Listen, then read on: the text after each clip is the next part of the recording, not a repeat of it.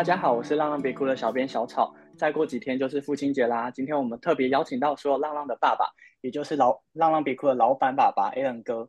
那其实有听过很多伙伴刚加入会觉得 Alan 哥好像酷酷的，然后讲话也是慢条斯理，常常在店里都是在处理猫狗的大小事。也因为大家都知道老板妈妈是负责送养我们的部分，所以比较少会跟老板爸爸知道他的工作的内容。这次父亲节，我们就来和老板爸爸聊聊天。好。Hello，看似神秘但私底下很会讲冷笑话的 Alan 哥。Hello，大家好，我是老板爸爸，我是冷面笑匠。冷面笑匠是指就是其实私底下是很热情的嘛？冷面笑匠就是会时不时冒出一句 看似冷笑话，对，看似很好笑，但是只有自己会笑的那种，或者是讲笑话都不笑的那种。好像好像有诶、欸，就是有时候在店里会发现你会突然蹦出一句笑话。对，在群组里面突然冒出一句，缓和一下紧张的情绪。哎，那像是你，你算是两年前才成为人类的爸爸吗？之前都是在照顾浪浪。那当时候，就是你身为成为爸爸的时候，有什么遇到什么困难或心情吗？遇到什么困难？就是第一次当爸爸，就是很很紧张，然后又常常睡不饱啊，因为小朋友就是。半夜会起来嘛，所以你就要跟着他起来，然后也没有想过小朋友、小孩会黏在我的身上很长的时间，就是抱他的时间很长，你没有办法放下，放下他就会哭，所以常常就是抱着他开会啊，或者是办事情，然后也没有办法就是很长时间待在店里。不过好在因为那时候刚好遇到疫情，所以 所以其实店里面有有段时间是没有营业的。那刚好这段时间疫情刚爆发的时候，大家比较恐慌嘛，然后我们就想说，从他那时候有保姆，那我们就从保姆那边带回来自己带带小孩，然后店里面因为疫情营运它有改变，我们才有比较多的时间去磨合，就是人类小孩加入，不然到不然那时候应该会蛮乱的。然后也有了小孩之后，才意识到。就不能再这样搬来搬去啊，然后加上自己的狗跟猫搬搬拍拍，他们也都有年纪了，开始出现不少的病痛，然后适应环境的能力也没有以前好了，所以我们觉得也不再适合这样一直搬来搬去的。那听起来你们改变蛮大的生活，因为那时候我在台南刚进去，好像也是谈楼开始大肚子，我就看他的肚子好像一天一天变大，对，所以你那时候会紧张哦。会紧张，多少都会吧，因为就会 想说他生下来的时候要要要怎么办呢、啊？然后就会开始去看很多的影片，然后看看书，就想说要怎么带小孩。嗯，你看起来不像会紧张的人。对，我是那个表面上要那个看起来很冷静，不然我要是我是觉得如果。表现得太紧张或是太慌乱的话，旁边的人会跟着紧张跟慌乱。谈楼吗？是谈楼，都有吧，或是店里面的人呢、啊？你不能让他们觉得老板好像开始慌张了，然后他们就会不知道该怎么办。对啊，对啊，就我的个性是这样，就开始规划不能再搬来搬去了。嗯，对啊，就是想说，哎，要开始。找个地方定居，然后那时候就是呃开完了三间店嘛，北中南，然后就想说那就住在中部好了，这样子可以往北也也往北跟往南的距离差不多这样。对，因为那时候刚好算是最后一个点，就是你们希望在台南店开店也完成了，因为你们当初就是想要实践在市中心都开店嘛。对对对，然后台南那时候刚开就遇到疫情，也是。蛮厉害的，对，我记得有一阵子还不能，就是店里都是关着，然后就大家来处理猫狗。嗯，对，那关了，因为不能内用嘛，然后大家又怕出来用餐，所以有大概三个月的时间吧，三个月的时间都没有营业，然后后来才慢慢开放，说，哎，那就是呃六日假日的时候给人家外带这样子。就是订餐外带，就是多少一点收入啊，然后就很快就赶快处理那个呃线上事务的发展嘛，就是 YouTube 的业务变多了，然后再就是栽培商品，赶快规划跟产出商品，然后让大家呃支持我们的人，可能因为那段时间都没有办法到店里了，所以他就可以透过这个方式，然后也因为这样子，我们的营运比较多元一点，不然以前呃我们大概九成的营业额都是店里面的，那只要店里一有状况的话，那嗯，我觉得我们的生存就会有状况。然后也是因为疫情，我们才想说啊，这样好像不行哎，就是太呃，大部分的营运都在实体店面的话，好像有点危险，所以才想说，呃，嗯，多多发展一点线上的事情，这样。对，那讲到开店，我就很想知道你们。好像有听过你们当初是结婚后就准备开店，然后也应该是都没有接触过餐饮业，怎么就是当时是什么想法？就是是有点冲动的决定开店吗？什么想法啊？当时嗯、呃，本来准备了一笔钱要买房子，对，就在 八年前吧，想要买房子，然后那时候考量到房价，结果房价到现在还是没有掉下来，还越来越高。然后，如果那时候买房子的话，就觉得哇，房贷会把我们的经济给绑死啊！就是等于是因为那时候还是上班族，所以每个月收入是比较固定一点，但是大概就是会有可能三分之一左右的薪水可能要去付房贷，那就会觉得压力有点大，好像买了房子就不能做别的事情了，所以才想说要用这笔钱来创业，做一点有意义的事情。然后本来就本身就有养狗嘛，就是，嗯、呃，我等一下会介绍说，哎，我的第一只狗是怎么来的。然后那时候跟老板妈结婚的时候，就是他有两只狗嘛，一个拍拍，一个国庆。对，啊国庆已经过世，十八岁过世，然后只剩下拍拍。然后我们就想说，哎，我们只剩下一只狗，那。都还蛮关注流浪动物的，是不是自己家里面来做一个中途之家好了？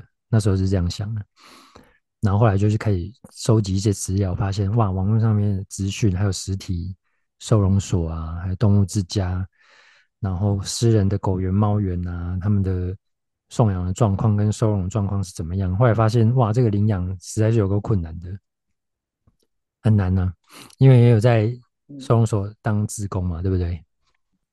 对，对，就会觉得哇，那个哇，我像小草这样，每个礼拜可能只去个一两次，可能只去一次，然后有些人可能是两三个礼拜才去一次，然后领养的人，想要领养的人，他可能每去那边的时间也有限，然后接触的时间也也不多，然后了解他们的啊、狗跟猫的个性啊，跟相处的时间也不长，然后这样子要去领养的话，好像。比较相对来说比较危险一点，所以才想说要有一个实体的店面，开放空间，那大家可能平常嗯放假或是下班的时候就可以去这个开放的空间跟流浪动物做接触嘛。那原本原本就是一个设计师，视觉设计师，所以对开店其实有蛮多憧憬，想说要弄一个文青文青的有个性自己个性的店。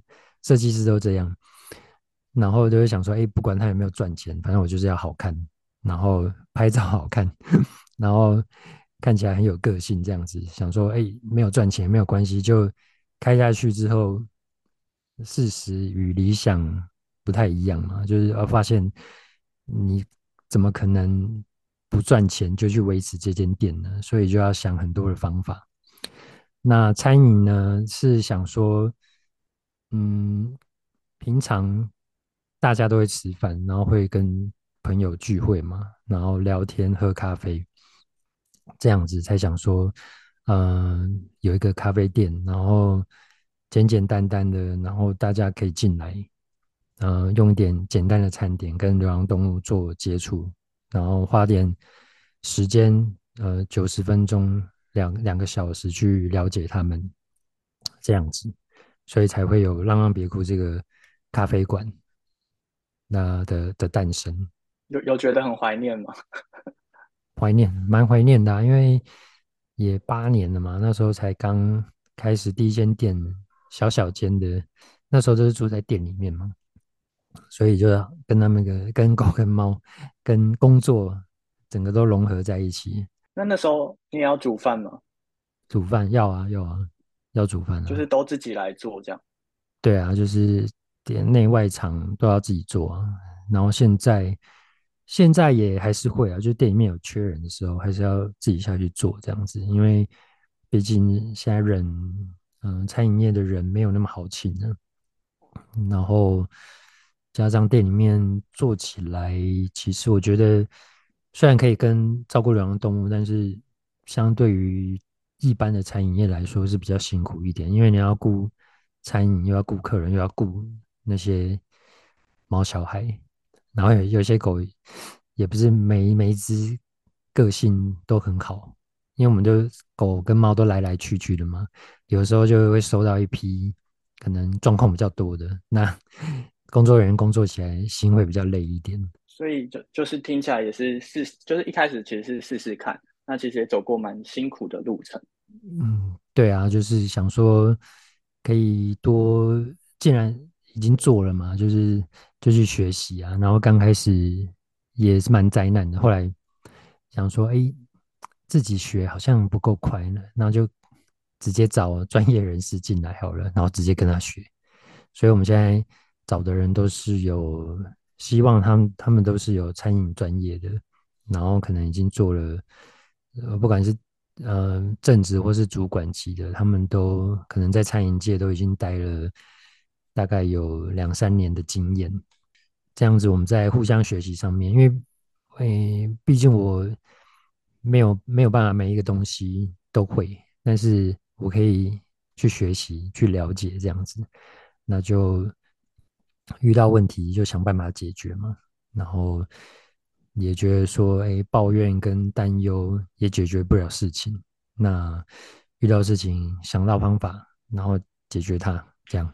嗯，像 Alan 哥，其实好像大家不会知道你的工作是什么，因为之前有听过，就是好像谭楼说，就是他不想做，你都愿意做，是真的是这样？不想做都愿意做，嗯，其实好像差不多哎。对啊，因为是互补的概念。对，因为那时候开店的时候就会想说，其实我觉得夫妻一起工作或是朋友一起创业啊，我我觉得很容易吵架，因为可能遇到一些理念啊，或者是钱的问题，我觉得很容易吵架。所以，嗯，那时候就会想说，工作一定要分工，不要重重工，就是不要做一样的事情。嗯。这样子会遇到意见不一样的时候，很容易吵架。然后你看，你是夫妻，工作跟生活都在一起，你很难把不把工作上面的情绪带回家里嘛，对不对？可能在工作上的事情吵一吵，然后吵一吵，直接牵拖到家里面的事情，那这样不是很衰吗？尤其现在还有小孩在家，就是。全部事情搬出来吵这样子，对啊，就是可能 不相关的也拿出来吵，这样子就 觉得就很不理性了，所以才想说，哎，一定要分工。那你你老板妈妈有主要负责的事情，然后他他决定，然后我就听他的。他他需要意见，我可以那个呃给他意见，这样子。那我我这边也是。主要大部分的工作都在管里面管理店里面的大小事嘛，比如说店内呃流程啊、餐点接待、人员安排，然后狗跟猫的教学、员工训练啊，还有财务相关的。当然，我就是对数字很不在行，他常算算错，算错钱。对，偷偷爆料的。对，所以就像谭楼负责、嗯、负责送养文，你会不会想要就是也参与在里面？嗯比如说，也想要写写看，或者是有什么想法？想想法。其实我大部分假设是狗跟猫，我有想法的，我都会发在自己的 IG 上面。那谭老有时候会看，真的哦？哦，对啊，我自己 IG 会发狗跟猫相关的。自己写送养文，也不一定会写送养文，都是训练的文比较多啊。那就是说，哎，宠物新对行为方面的会比较多。那有些是跟跟送养有有时候有相关，那可能谭柔看到他就想说，哎，他觉得我这个切入的点不错，他就想说，哎，你可以跟我讲讲这个这个故事是怎么样啊？我就会跟他描述嘛，描述说我现在写这个文章，嗯、这个只狗是什么状况，那他可以写在他的送养文里面这样子。嗯嗯，算是也是间接参与，对啊，也是间接参与，因为他，嗯，我们每天都在接触嘛，所以也也不可也也不是说都没有参与啊，就是其实他在写的时候，我都在旁边，那会了解一下说目前的状况啊，这样。嗯，那像 Alan 哥刚刚有谈到就是宠物行为，嗯、其实大家都知道那个拍拍，它是一只。不太好接近的狗，那当时嗯是你你跟谭柔在一起的时候，是想说先请王吗？因为拍拍应该是他很他养的狗嘛。对啊对啊，请王我没有办法请请到拍拍，因为我第一次见面的时候他超凶的。那他现在还是很凶。他其实已经很乖嘞，乖很多哎。他很久没有咬人了。就跟八年前嘛？还是更久以前？诶、欸，跟八年前，更更久以前，就是我刚认识他的时候才，才我刚认识他大概两三岁吧，根本是一个疯子。嗯，所以他现在是年年纪到了，嗯，年纪到了也是，然后也变稳定，然后也教他不少东西啊，然后环境也变得比较相对单纯一点。这样，然后他的行为上面，我觉得不要太多的刺激，他都还蛮 OK 的。因为像以前我们家里面是不能来客人的，因为他会咬客人。现在是家里面，比如说有家人来，他是最乖的那一个，吐司最吵。为什么会差那么多？差那么多，就是刚刚说的，可能在中间，嗯，学，呃。学了蛮多的事，学了蛮多宠物的行为，然后去去应用在他们的身上，然后加上自己居住的环境跟生活，还有养宠物的知识也比以前好很多，就是进步很多。那当然，拍拍他们就是跟着我一起进步这样子。诶，所以拍拍是触发你开始学宠物行为的关系吗？对啊，因为他真的很疯哎、欸！我记得我 那时候还没有开哎，当然别过还没有开之前，然后对，就那时候遛拍拍从嗯、呃、从我们家出门下楼，他就咬邻居的脚。天哪，好险它是小型犬哎、欸！对，只是经过而已哦，他就他就直接咬往他脚咬下去，很可怕。那他有咬过你吗？咬过，有啊，他还咬过我的鼻子。不不过那时候我在，但是也好在有他。对，不过那时候是在跟他玩呢、啊，然后太白目了，因为我去亲他，然后他就咬我。他不喜欢太亲密的接触，就对。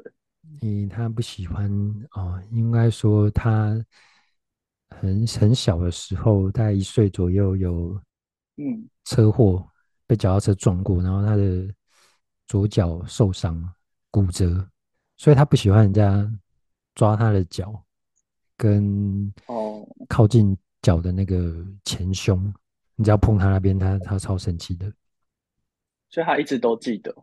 嗯，对啊，他就觉得很不舒服，因为有时候大概变天的时候，他的脚有时候会抬起来这样子，然后好像有点不舒服的样子，或者摸稍微捏一下。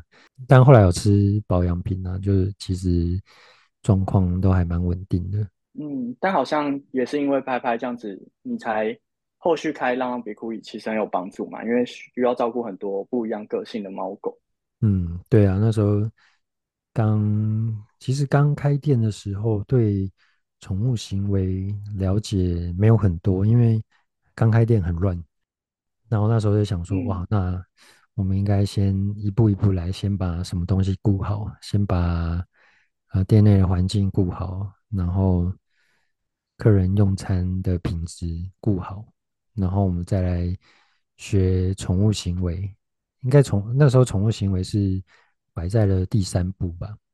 然后学完，嗯、呃，学完了很多不同的老师教的东西，再把它带到带回去，浪浪别哭这样子，开出一套那个比较符合浪浪别哭现况的宠物行为。那像，因为很多狗其实不一定那么喜欢男生，为什么店里的狗都还蛮喜欢你的？蛮喜欢我的，因为我是。行走的费洛 蒙，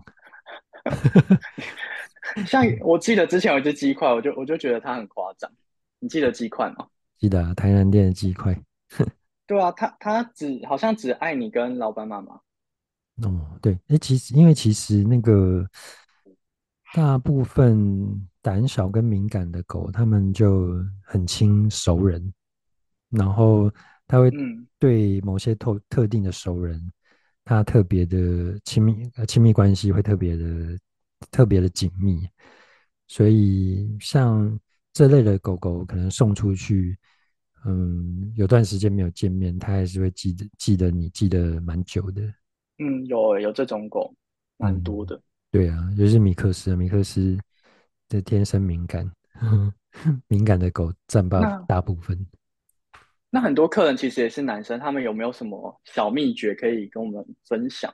大家可以比较快速，至少不会被吠叫嘛，或者是被讨厌。嗯，因为大部分男生就比较高大嘛，或者是有那种显示 蛮常显示显示出那种我想要驾驭你的那种气场，就是狗对他叫，要说嗯叫屁啊 这样，或者有时候会不屑，他说你凭什么吠我这样？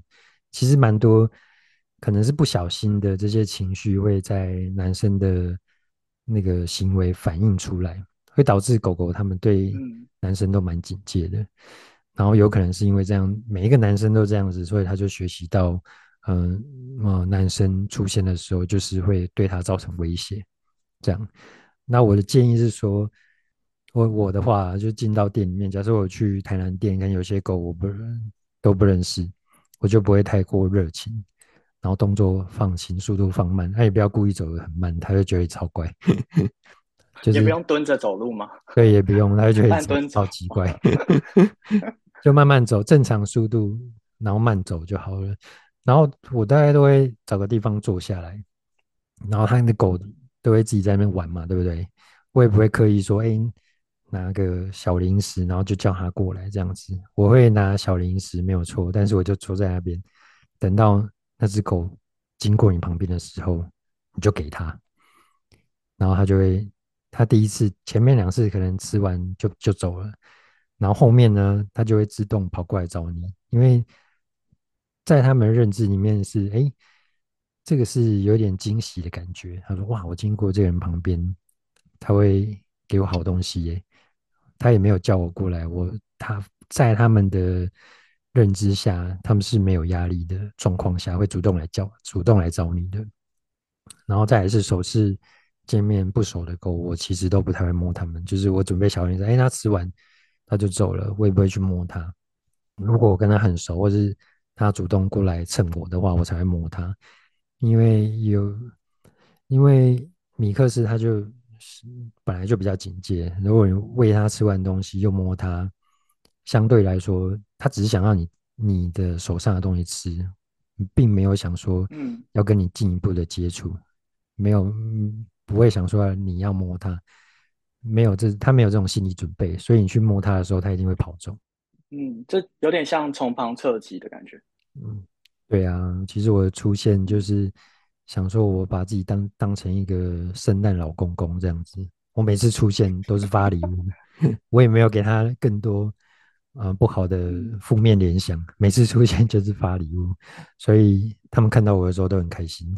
假假设这个月去了台南两次，然后下个月再去两次，那他们对我的印象都是一样的，就哇，这个那那些狗也待太久了吧？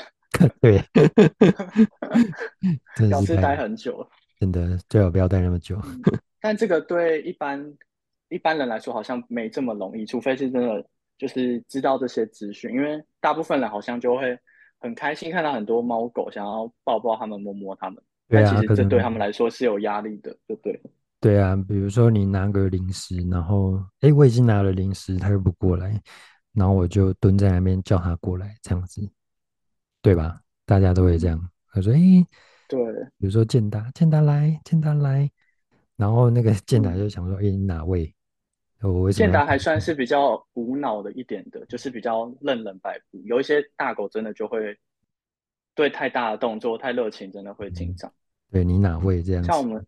嗯，我们家狗就是，就大家会想要摸它，就大家好像手都会很想要摸一下东西的感觉。嗯嗯、想说狗很可爱，就想要摸一下这样，然后的对全心就是弹走嘛，对它 喷飞。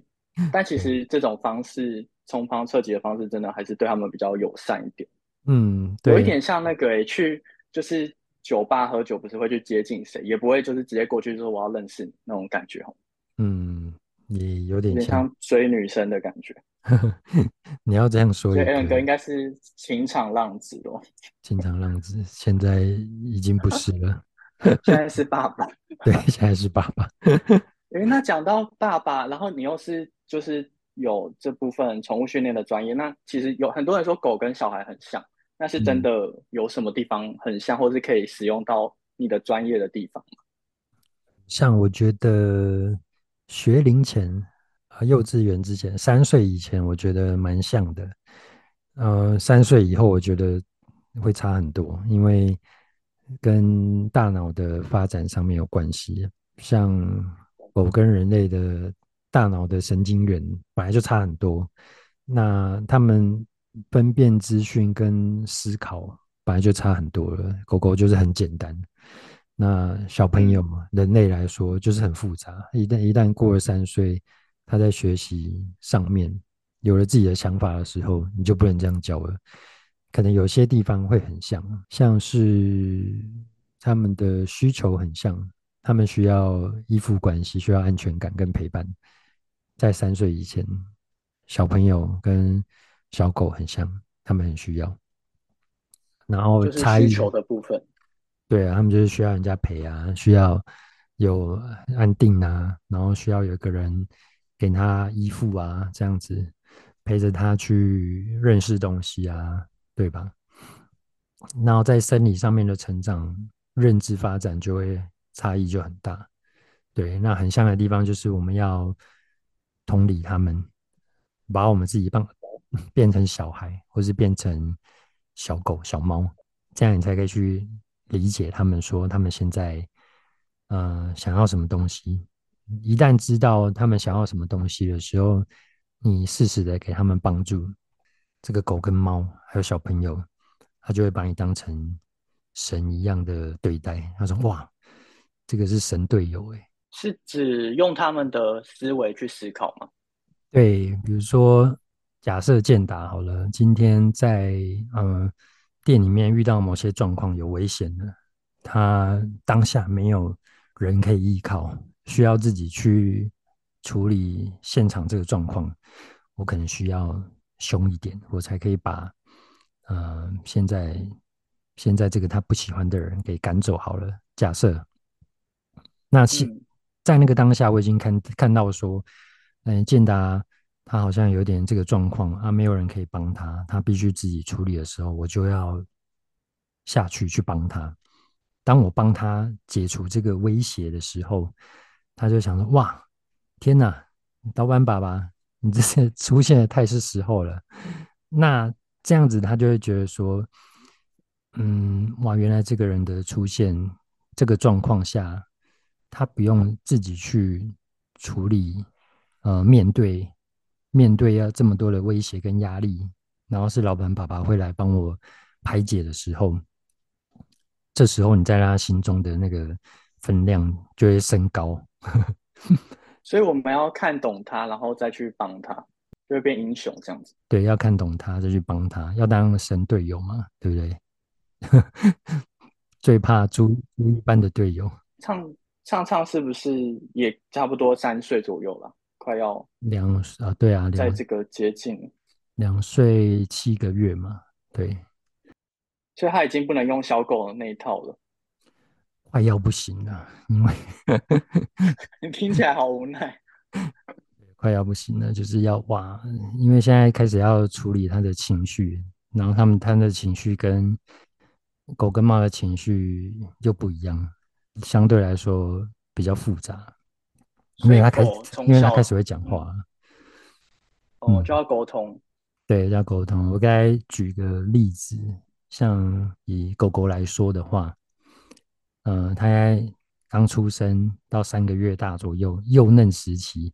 它的眼睛里面只有照顾者，嗯，不管是小草也好啊，或者是店里面的也好，它在三个月大的时候，它的眼里只有照顾者，但是他这个时候其实他就可以自己进食跟自己活动了，对吧？他会开始捡东西吃，会吞东西，会吃硬的饲料，他可以自己走路跟上厕所，然后在三到九个月大的时候进入那种青少年期。他会开始向外探索，他会好奇，因为他身体长得很快，但是大脑的心智发展会跟不上身体，他会常常忘记自己长大，所以冲撞的力道跟啃咬的力道会没有办法拿捏，情绪控制也不好，所以他这个青少年期跟大概人的呃可能三四岁的时候会差不多，他会常常会造做出一些超超出自己能力范围的事情。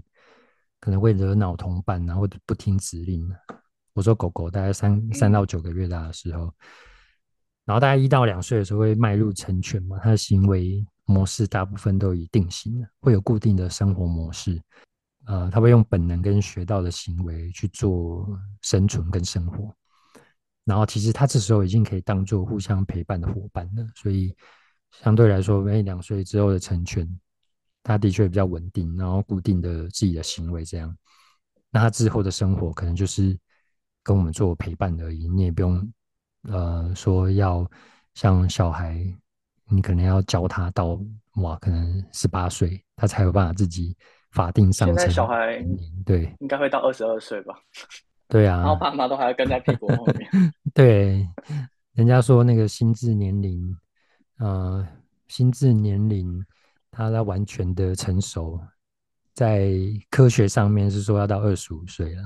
哎，那二十五岁跟我们就是像领养条件也是二十五岁，其实蛮相符的。对。就是其实比较知道自己自己要什么，自己要什么，然后可以为为自己负责，为除了为自己负责之外，因为领养就是为其他的生命负责嘛。对啊，然后像二十五岁之前，可能大学。或是大学刚毕业，他还在探索，他还不知道自己要干什么。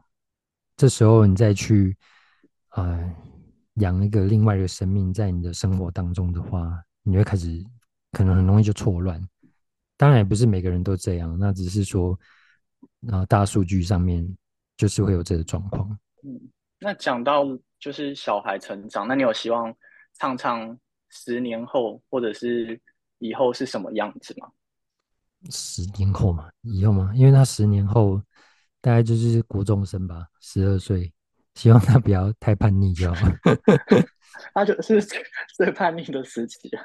对，呃，大概成长这段时间吧，就是像是情绪啊，或是品格教育，我们觉得蛮重要的，就是也期望自己有多点耐心吧，同理心。那我觉得以前。长久以来的照顾狗跟猫的经验来说，对我要照顾小孩这个这个任务来说，其实有蛮蛮多的经验。那我可以虽虽然有有点不一样，但是我可以多点同理心，然后可以多点正向教养，然后让他们可以多一点选择权，多去理解他们，满足他们的需求。可以适当的安排跟沟通，这样子我觉得，也许他可能不会有太大的那个叛逆期吧，我是这样期望。就是也是用小狗那一套，就是让他们就把你当英雄，比较不会是权威式的那种教育。对啊，我就是希望我们他可能十年后，我们还是我们可以像朋友一样交流啊，因为。通常没有办法交流，可能是新的事情、新事物，然后爸妈不了解，所以没有办法沟通嘛。那我是希望说，他长大之后，还是可以跟他分享流行的事物啊，尝试新的东西啊。比如说，十年后有其他的社群啊，有大家喜欢听的音乐，想想想喜欢看的电影啊，玩的游戏啊等等，然后也想要培养他一些自己的专业跟兴趣嘛，然后希望他正向活泼，跟人社交的时候也可以也可以也可以都很顺利。当然，对他的期望就是希望他可以保持谦虚嘛。那我们请请他十年后来听这一集。对，可以 看看看看他可不可以这样。就是我是希望他谦虚，然后可以成为温柔又强大的人，保持一个正向正向的心态，这样子。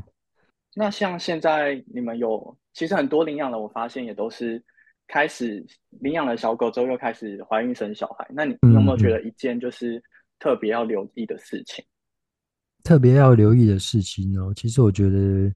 刚刚有讲，其实养呃养照顾小孩，呃，可能前三年跟照顾猫小孩很像，就是你一定要满足呃狗跟猫还有小朋友的双方的基本需求，时间安排要非常的恰当，你不要去冷落任何的一方，然后要教双方如何互相尊重，要有界限去拿捏好，不要让狗去。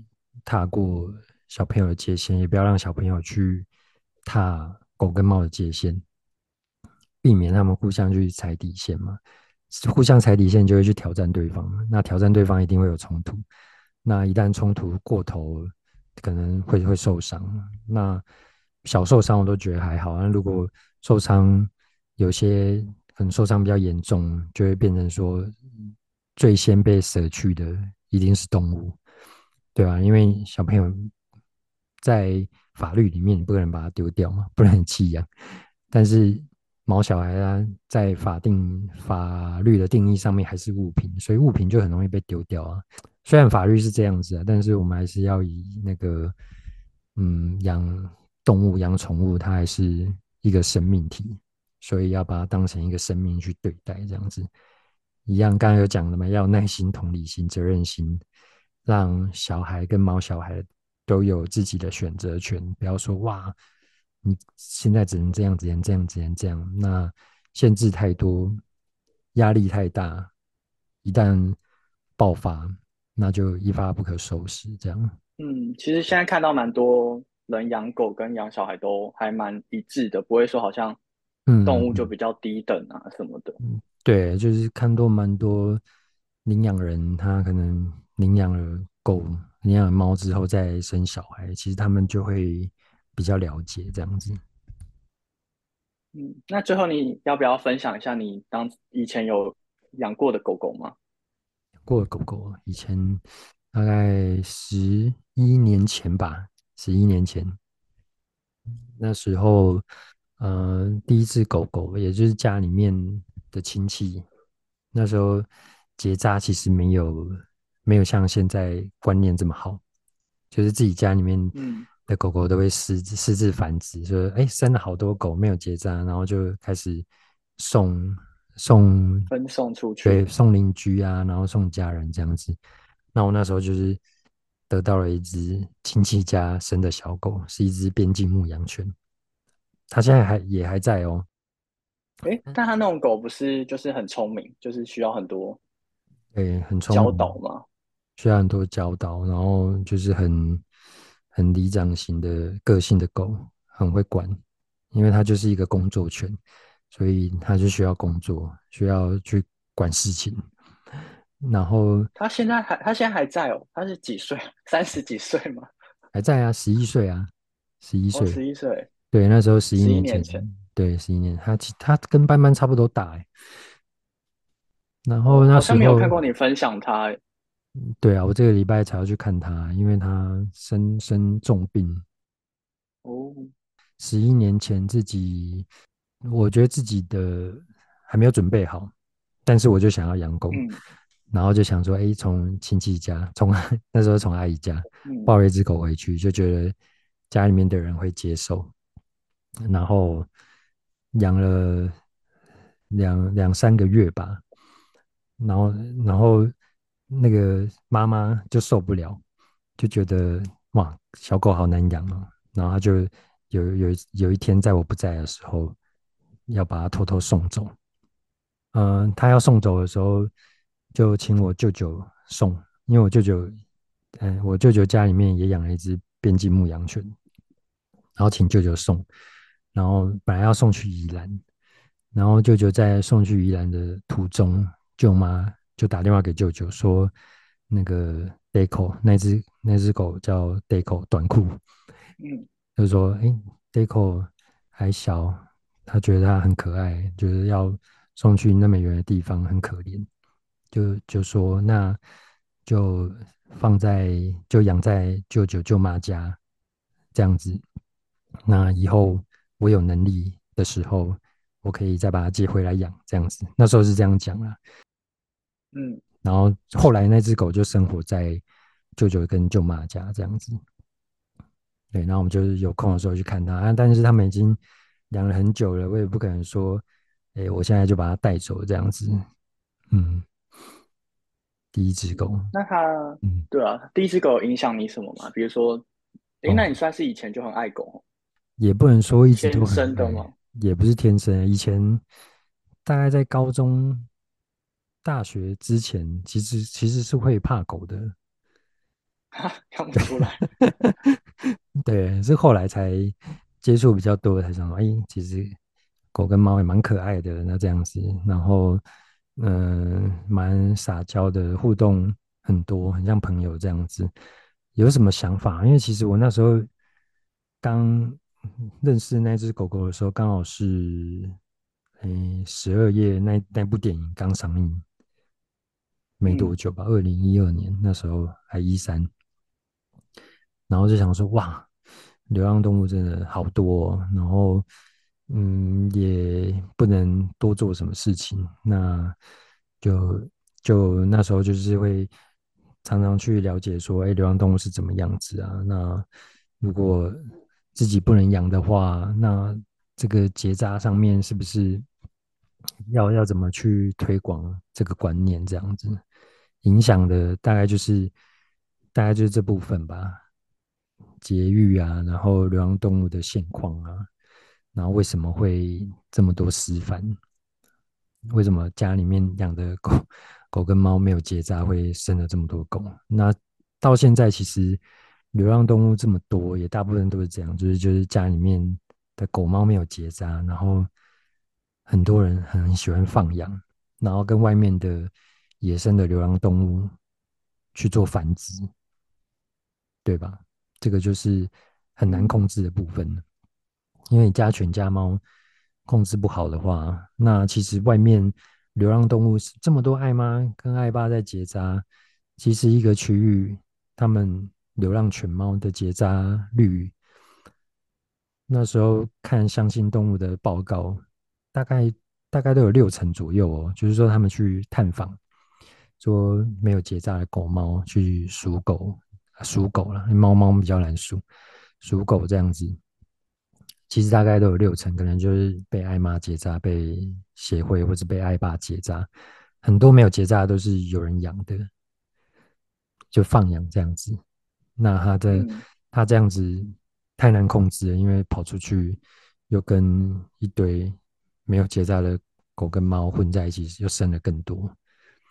这个是到现在为止，我觉得流浪动物比较难控制的一个原因呢。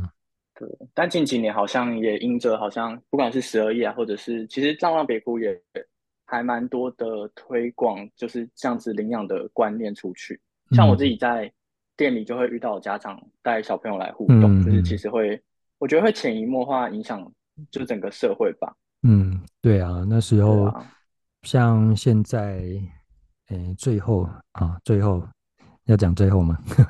最后，其、嗯、对，最后其实，嗯、呃，浪浪别哭实体店目前就是三间嘛，因为其实像经历过疫情，我们也觉得说实体店它。一定有必要的存在性嘛？因为那是一个可以真正的跟流去了解流浪动物，跟呃亲自跟他们接触，做生命教育的一个场所。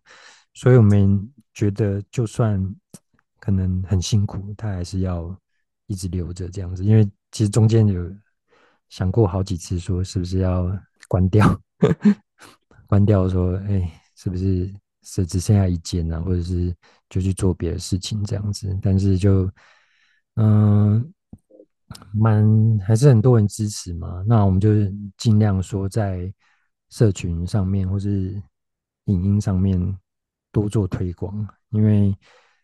接触到的面，呃，以影音来说还是比较多嘛。那他们接触到之后，种下一个小种子，他们愿意到店里面去了解他们，就算不能最后不是在我们这边领养，至少我们影响到他了，然后让他去体验到，然后让他去了解到那个流浪动物是怎么样子的，他可以做些什么。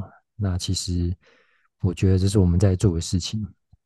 可以在这方面影响更多不同的人，呃，如果面更广，当然是更好啊。那就是可能过了好几年之后，我们没有办，没有办法继续做下去的话，也至少完成了一个阶段性的任务。因为不可能在我们在我们还在的时候，流浪动物就没有了，那真是太理想了。嗯，没错，那我们就把。这个任务交给畅畅好了。对啊，也不知道他愿不愿意。他可以有有自己的方式啊，也不一定要照我们的啊。就是他可能有以后也许有自己的想法，他觉得哇，爸妈你这个方法真是太笨了。哦，有更高超的。对，也许他有更高超的。好，那非常期待他他长大。然后今天很开心跟 Alan 哥聊了很多，嗯、然后也替许多人就是揭开你神秘的面纱了。好，谢谢。对，那最后就祝福 Alan 哥还有所有当爸爸的听众父亲节快乐。那也欢迎到社群留言告诉我们你听完的想法哦。